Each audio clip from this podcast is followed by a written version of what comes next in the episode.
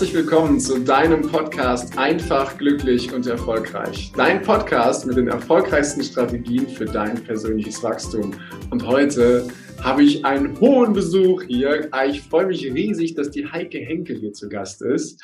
Und bevor ich in die offizielle Anmoderation komme, habe ich wie immer den Wunsch, wenn dir das Ganze so gut gefällt, dann freue ich mich auf eine ehrliche Rezension bei iTunes und natürlich über ein Abo von dir. Doch jetzt schaue ich mal rüber auf die andere Seite meines Bildschirms. Dort sitzt nämlich Heike Henkel.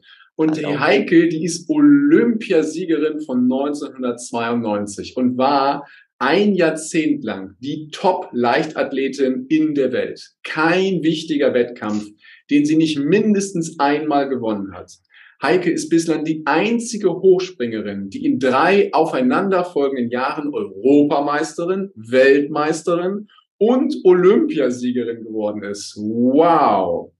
Als ausgebildete Mentaltrainerin gibt sie nun ihre 20-jährige Erfahrung aus dem Hochleistungssport in Seminaren und Vorträgen weiter. Dabei sagt die liebe Heike, sie wollen alles und am Ende haben sie nichts. Was das bedeutet, da horchen wir gleich garantiert mal weiter ein. Und viele Menschen tun sich schwer, damit zu wissen, was sie in ihrem Leben wirklich wollen. Abgelenkt durch tausend Möglichkeiten und mit der Angst im Nacken, man könnte etwas verpassen, können sie sich nicht mehr entscheiden. Bei vielen geht es doch nur um die kurzfristige Bedürfnisbefriedigung, aber nicht darum, ein langfristig erfülltes Leben zu führen. Deswegen lautet Ihr Appell, beschäftigt euch damit, was euch ausmacht und was ihr wirklich wollt. Herzlich willkommen in diesem Podcast, liebe Heike Henkel. Ja, hallo. Voll mich heute hier zu sein. Dass du dir die Zeit nimmst und welch eine Ehre, hier eine Olympiasiegerin und eine so erfolgreiche Hochleistungssportlerin hier zu haben. Ganz, ganz großartig. Und die Frage, die wahrscheinlich viele Hörerinnen und Hörer beschäftigt, ist, wie ist denn das eigentlich alles möglich? Also so sich ho so hochzuschrauben im Hochleistungssport, sogar Olympiasiegerin zu werden. Wie ist das machbar, so erfolgreich zu werden, liebe Heike? Ja, einfach ist es natürlich nicht. Ähm, aber ich glaube, der erste Schritt ist irgendwann festzustellen oder davon überzeugt zu sein, dass man, dass man das schaffen kann. Also sich das vorzustellen, das ist der mhm. Beginn eigentlich davon sich vorzustellen, dass man vielleicht auch mal ganz, ganz oben stehen kann. Das habe ich natürlich nicht mit 14 oder 15 äh, schon gedacht, als ich angefangen habe. Aber es ist ja auch ein Prozess und ähm, ja, sich weiter, dann sich weiterzuentwickeln und äh, nach vorne zu schauen und auch mal ein bisschen höher zu schauen äh, und sich das eben dann vorzustellen. Das ist schon der erste Schritt, damit das möglich werden kann. Mhm. Und jetzt hast du gerade gesagt, es hat schon deutlich früher angefangen, sondern so mit 14 ungefähr. Ähm, hol es doch mal ein bisschen ins Boot. Wie bist denn du überhaupt dazu gekommen? Wie ist denn dieses Bild oder dieser Wunsch bei dir entstanden, so sich auf diese Reise zu machen? Also ich muss sagen, ich war immer irgendwie in Bewegung, schon als Kleinkind, äh, habe mit Kindertouren angefangen und das hat mich immer begeistert. Also mich hat es schon immer begeistert, irgendwie komplizierte Turnübungen zu erlernen und sie dann auch äh, zu können. Ähm, damals war es ja für Mädchen ähm, das Ziel, irgendwie auf jeden Fall eine tolle Turnerin zu werden. Damals war Turnen sehr populär und ähm, das wollte ich auch. Und habe mich angestrengt, dass ich in die Leistungsgruppe komme im Turnen, hatte ich dann auch geschafft und äh, bin da voll aufgegangen. Also es hat mir so einen Spaß gemacht. Ich musste immer nur die Straße hoch in einen Turnverein und konnte mich da austoben. Dann kam ich auf eine weiterführende Schule und dort wurden dann 1000 AGs angeboten. Ganz viele Sport-AGs. Ich habe auch einiges ausprobiert, aber in erster Linie bin ich natürlich sofort in die Turn-AG ja. und ähm, habe mich da weiterentwickelt und durfte tatsächlich auch für die Schulmannschaft starten.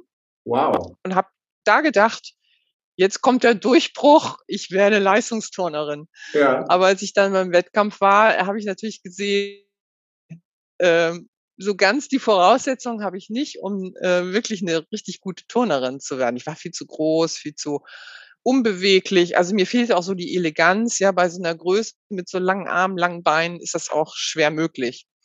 Das Gute war der Lehrer, der sich ähm, für die, also der die Turnmannschaft zusammengestellt hat, war auch für Leichtathletik zuständig. Und Ah. deshalb fragte er mich, ob ich nicht auch Lust habe, für die Leichtathletik zu starten. Und ich war nicht so begeistert, weil ich war habe immer ganz gern ich war immer gerne die Schnellste, auch, äh, schneller als die Jungs und bin immer am besten oder fand es toll, dass ich immer möglichst weit gesprungen bin. Ähm, aber, ähm, das war nie die Sportart, die mich jetzt so gelockt hätte.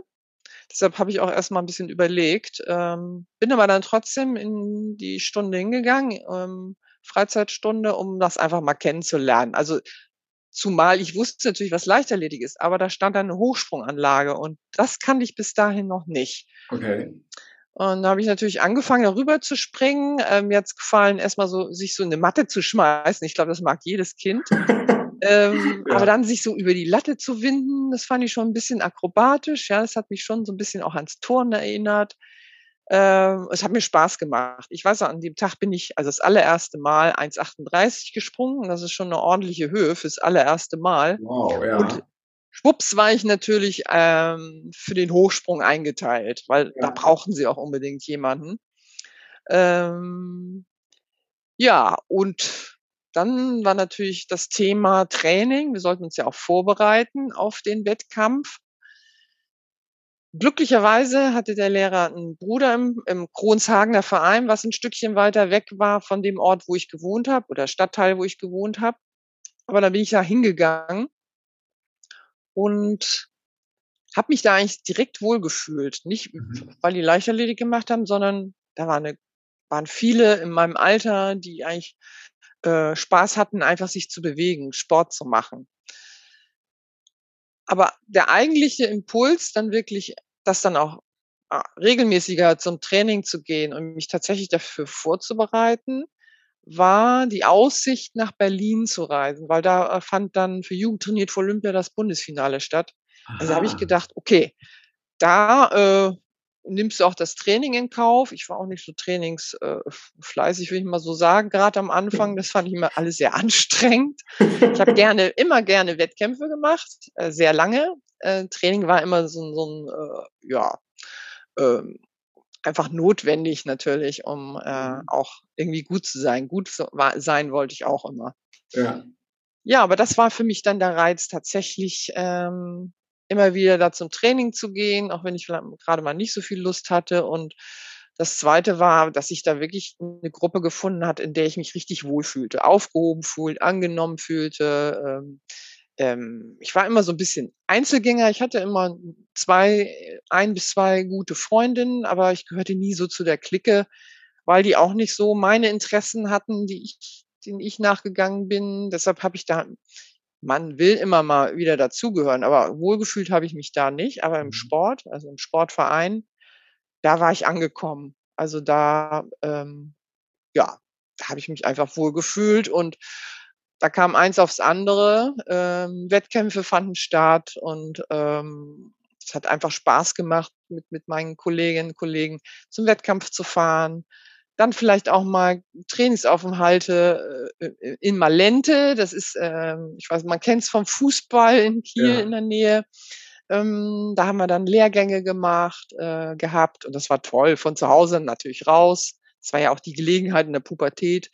Möchte man ja gerne, äh, ja, dann auch mal Dinge alleine machen, ohne Ja. Eltern oder außerhalb des Elternhaus. Und das kam so dann, ähm, ja, einfach zusammen. Und so bin ich sozusagen bei der Leichtathletik gelandet, erst mal. Wow. Und du hast eben gesagt, äh, mit ein Wunsch von dir war's, nach Berlin zu fahren. War das auch wieder so 'n Bild, was sich bei dir dann einfach so so festgesetzt hat, wo du gesagt hast, dass dieses Bild: „Ich will nach Berlin, äh, um dort diese diesen Wettkampf mitzumachen.“ Ist das ähnlich gewesen, dass dass sich das einfach bei dir, ja, mit festgesetzt hat und du dann darauf alles dafür getan hast, um da hinzukommen? Es war damals was Besonderes. Also, ich Mhm. bin von zu Hause nicht so weit rausgekommen, vielleicht mal nach Mhm. Amrum zum Urlaub, aber sonst immer der Ostsee, äh, direkt vor der Tür. Ja. Und ich hatte immer so den Wunsch zu reisen. Und das war natürlich so in 'ne Großstadt. Ja. Damals war Fliegen noch was Besonderes. Ja. Ähm, das war natürlich auch toll. Also, wir sollten fliegen, das 1. Mal in 'nem Flugzeug. Und das hat mich total gereizt. Also man kommt sich dann ja gleich so äh, welterfahren vor, ja, wenn man sowas macht, wenn, wenn das noch nicht so üblich war, damals so groß zu verreisen und dann gleich in eine Großstadt. Ähm, das war schon toll. Berlin war damals schon was Besonderes und da wollte ich einfach hin. Und dann kam der Tag des Wettkampfes und der fand im Olympiastadion statt. Oh, mhm. Und das war natürlich beeindruckend so ein Stadion von innen. Ich weiß nicht, die wenigsten waren vielleicht wirklich mal unten im Stadion. Das ist ja ein anderer Eindruck, als wenn man auf der Tribüne sitzt. Das ist schon was Besonderes, aber wenn man da unten ist und die Tribünen von unten sieht, und dann ging es mit meiner Fantasie natürlich los. Hab mir so vorgestellt, wie das wohl ist, wenn es richtig gefüllt ist. Das war ja für Bundesjugendwettspiele äh, war es nicht voll. Da waren ja nur die Sportler und ein paar Lehrer. Aber da ging für mich tatsächlich so ein Film ab, wie es so sein würde, in einem so großen Stadion ähm, ja, mit Publikum zu erleben. Ja. Und ich war total motiviert. Es hat geregnet und ich bin Bestleistung gesprungen. Ja, allein aus wow. diesem Wunsch und dieses Erlebnis, diese beeindruckende äh, äh, Bild vom Stadion. Mit, mit dem Eindruck bin ich natürlich nach Hause gefahren. Und da war mir klar, ähm, so, jetzt bleibe ich auch dabei. Nicht nur für den mhm. Schulwettbewerb, sondern ich mache weiter, mhm. um genau das nochmal zu erleben. Mhm.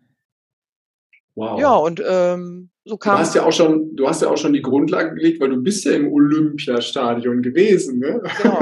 Jugend trainiert für Olympia, ja. Ja, ja. Das passte. Ja, genau.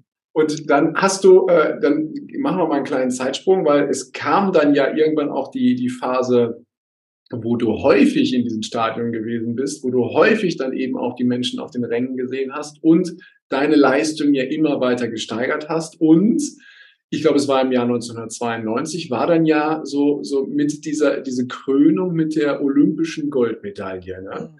die ja in Barcelona hast du die, glaube ich, gewonnen. Richtig? Genau. Mhm. mhm. Und äh, wie, wie war das für dich quasi so auf diesem auf diesem Gipfel, an diesem, ja, auf diesem Gipfel zu stehen, von dem, was du dir vielleicht vorher so in deinem ähm, Kopf so vorgestellt hast?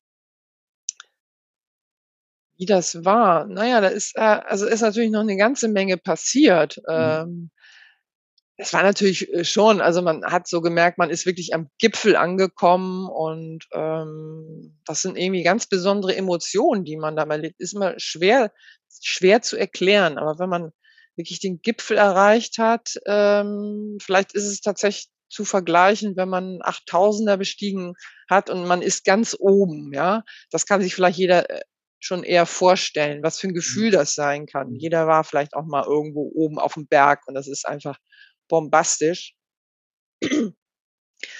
Und ähm, ja, man hat so ich, ich, das ist immer schwer, wirklich schwer zu äh, beschreiben, dieser Moment. Ja, man hat ja äh, sich schon auch ein paar Jahre irgendwie mit dem Gedanken umgetragen, vielleicht mal, ja, ganz oben zu sein, international. Und dann hat man das geschafft, was, was im Sport, ähm, zum Beispiel im olympischen Sport, ja ganz an oberster Stelle steht. Und das haben ja nur ganz wenige. Und ähm, du merkst, du gehörst zu den wenigen und äh, es halt was ganz Besonderes ist, was du da mhm. geleistet hast, ja. Ähm, und eigentlich kann man es dem Moment auch noch nicht so richtig greifen. Das dauert dann auch, dauert tatsächlich auch vielleicht sogar auch ein paar Jahre, um das wirklich ähm, so zu verinnerlichen. Aber dieses mhm. Gefühl direkt, es geschafft zu haben, also gehen einem wahrscheinlich in Sekundenschnelle äh, so Gedanken durch den Kopf, gar nicht mal so bewusst, aber im Unterbewusstsein, weil es lief ja auch nicht immer alles top, ja, und dass man schwierige Momente überstanden hat, ähm, das ist einfach ein tolles Gefühl. Ja, ja man, also irgendwie, ich würde mal so ein Gefühl, mir kann jetzt eigentlich nichts mehr passieren. äh, ich bin gewappnet, gewappnet fürs Leben, weil ich, das ist so ein Fund von, von, ähm, ah, ich ich weiß nicht, mir fällt jetzt nicht das richtige Wort ein, aber ein Fund an Erfahrungen und Erlebnissen, Emotionen, ähm, von denen ich ja heute auch noch profitiere. Und das, ich glaube, das wird in dem Moment schon irgendwie klar, ähm, dass ich, ähm, ja, selbst wenn nochmal schwierige Situationen kommen, dass ich auch das irgendwie überwinden und schaffen werde und dass, dass mich da eigentlich nichts unterbringen kann. Und man kommt sich einerseits unheimlich groß vor, einerseits aber auch irgendwie sehr klein, aber im positiven Sinne. Ähm, also man hat so das Gefühl, man ist gerade so der einzige Mensch auf dieser Erde.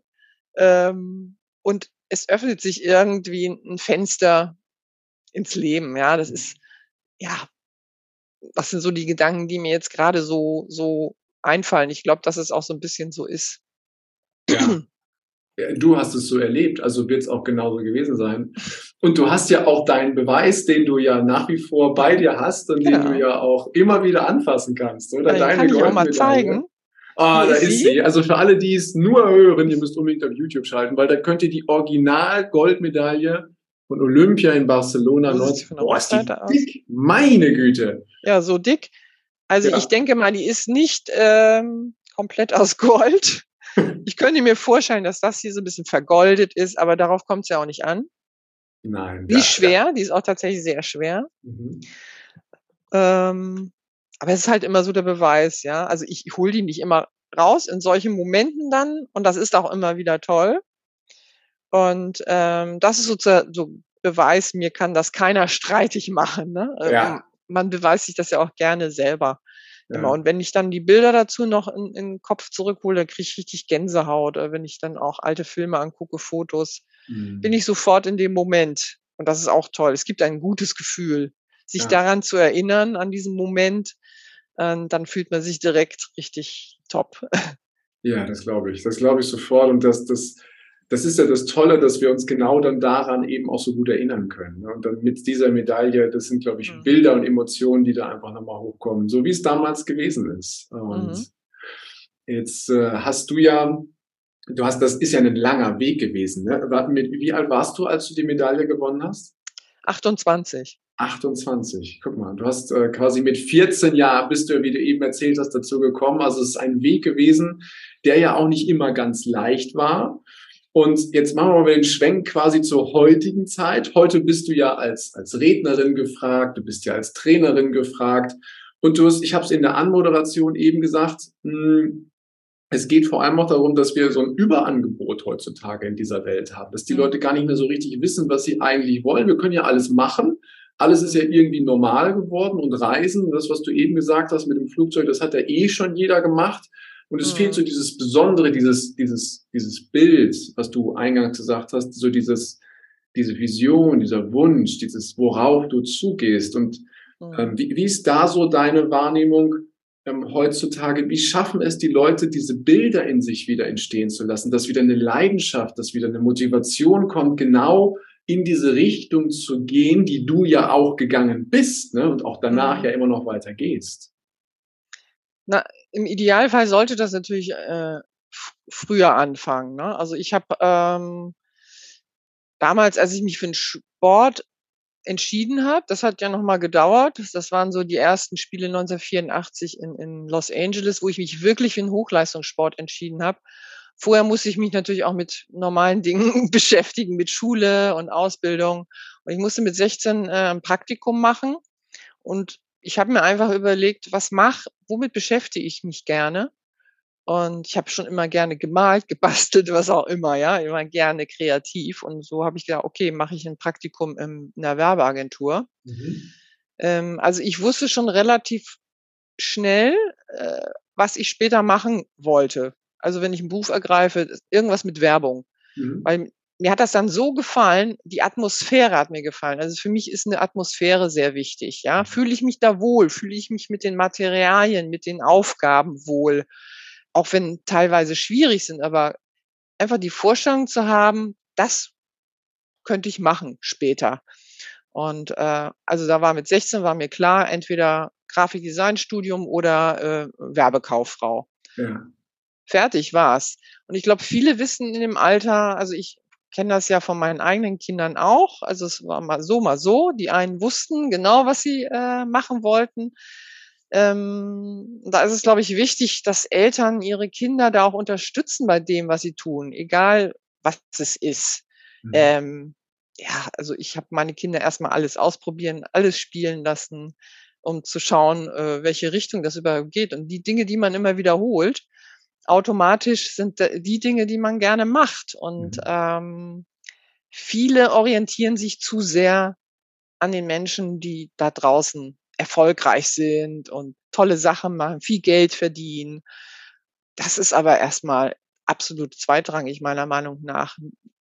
Ich finde es wichtig zu wissen, was tue ich wirklich gerne und wo fühle ich mhm. mich wohl und ähm, vor allem, wo kann ich mich weiterentwickeln. Und da sind wir beim Sport.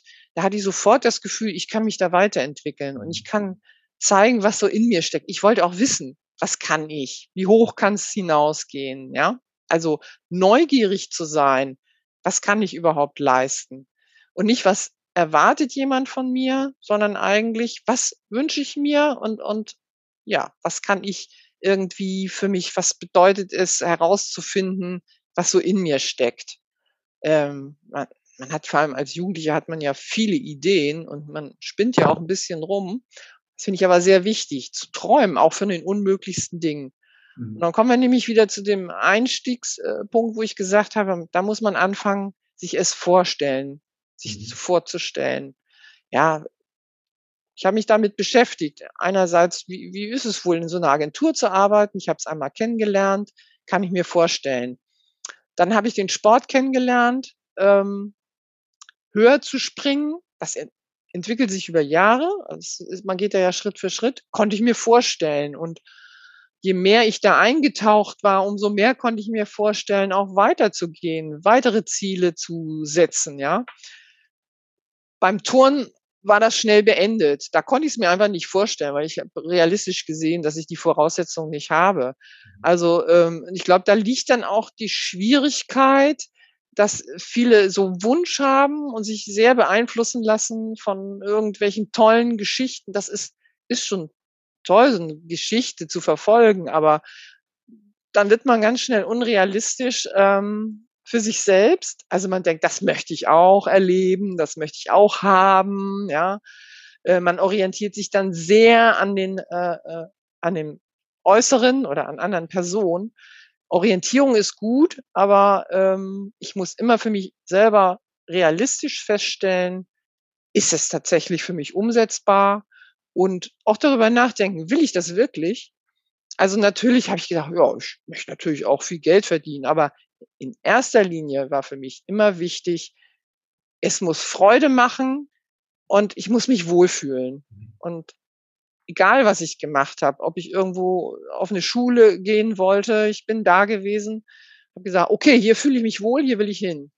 Äh, ich habe das auch immer versucht, mit meinen Kindern zu machen. Also einer hat die Schule auch gewechselt und ich konnte verstehen, dass er diese Schule wechseln wollte, weil die Atmosphäre da nicht gut war für ihn. Also es ist ja individuell verschieden. Also man muss wirklich für sich herausfinden, kann ich mir vorstellen, hier jeden Tag zur Arbeit zu gehen, ja, in diesem Büro zu sitzen. Ich finde das wichtig. Manche finden das, achten gar nicht darauf. Die gucken, macht mir der Job Spaß? Ist auch wichtig. Aber ich muss mich auch in der Umgebung wohlfühlen. Also, dass man sollte das nicht unterschätzen. Und ähm, dann kann ich immer dafür sorgen, auch, dass ich mich wohler fühle. Ja, man, ich, ich glaube, da muss immer so eine Balance sein zwischen all den Dingen, die einem wichtig sind. Ich glaube, die wenigsten beschäftigen sich tatsächlich damit, was ist mir überhaupt wichtig im Leben? Welche Werte sind mir überhaupt wichtig? Also auch ich habe mich dann irgendwann, also gar kürzlich nochmal mit Werten beschäftigt und ähm, habe wirklich ein bisschen länger gebraucht, um mich wirklich an, an, an um we auf wenige Werte zu mhm. konzentrieren. Aber ich glaube, dass es wichtig ist. Also man nimmt so ein paar Sachen selbstverständlich. Ähm, das ist mir wichtig, also als Wert. Ähm, aber äh, wenn man dann nochmal tiefer reingeht, merkt man manchmal, okay, es ist vielleicht dann doch nicht so wichtig und also sich wirklich immer damit beschäftigen, ähm, darüber nachzudenken. Fehlt manchmal die Zeit, aber ich glaube, sich die Zeit zu nehmen, ist sehr, sehr wichtig. Ja, ja, das sprichst du was ganz Wichtiges an. Also viele Dinge, die du jetzt gerade gesagt hast. Wenn ich es mal für mich so zusammenfasse, ist vor allem wichtig, sich schon Orientierung zu suchen äh, und auch zu gucken, was, was interessiert mich, was ist vielleicht irgendwie toll. gleichzeitig aber auch in sich hineinzufühlen. Du beschreibst das so mit dieser, mit dieser Atmosphäre. Die Atmosphäre muss stimmig sein. Ob die mhm. Atmosphäre mhm. im Stadion, im Sportverein, im Beruf, in der Familie oder wo auch immer. Die Atmosphäre muss halt stimmig sein und dann hast du so eine Art, mh, hm, ja, Hinweis, dass du auf dem richtigen Weg bist sozusagen. Ne? Wenn du dich wohlfühlst, dann bist du auf dem richtigen Weg. Und wir dürfen uns, glaube ich, die Zeit nehmen und uns tatsächlich mal mit uns wieder beschäftigen und dieses Gefühl wieder wahrnehmen, oder? Denn ähm, viele, viele sind ja unterwegs und äh, machen so ihren, ihren Beruf und führen so ihr Leben mhm. Und wundern sich, dass das Jahr schon wieder umgegangen ist und sagen, boah, ist die Zeit schnell vergangen. Und dieses ich glaube, da ist viel, ähm, viel Routine, was irgendwie dort mit eingebaut wurde und wenig Gefühl, was irgendwie mit dabei mhm. ist. Und dieses Gefühl wieder wahrzunehmen, fühle ich mich hier wohl, ist das gut, ist das richtig für mich, wobei es kein richtig und kein falsch gibt. Ne? Das war auch nochmal wichtig, sondern es ist halt unsers, ne? es ist unsere Meinung, unser Gefühl diesbezüglich. Und ja. dann können halt wirklich überragende äh, Leistungen auch entstehen. Ich habe gerade nochmal ähm, nachgeguckt, wie hoch du eigentlich gesprungen bist. Und ähm, ich bin jetzt 1,79 Meter groß. Mhm. Für mich ist das unvorstellbar, gut, ich bin auch kein Hochspringer, ne? Unvorstellbar, diese Höhle zu springen, die du gesprungen bist. Willst du nochmal verraten, wie du die gesprungen bist? Oder welche Höhle du gesprungen bist? Mhm. Das war der erste Teil des Interviews. Vielen Dank, dass du dir bis hierhin die Zeit genommen hast. Und gleich geht es weiter. Ich wünsche dir viel Spaß mit dem zweiten Teil.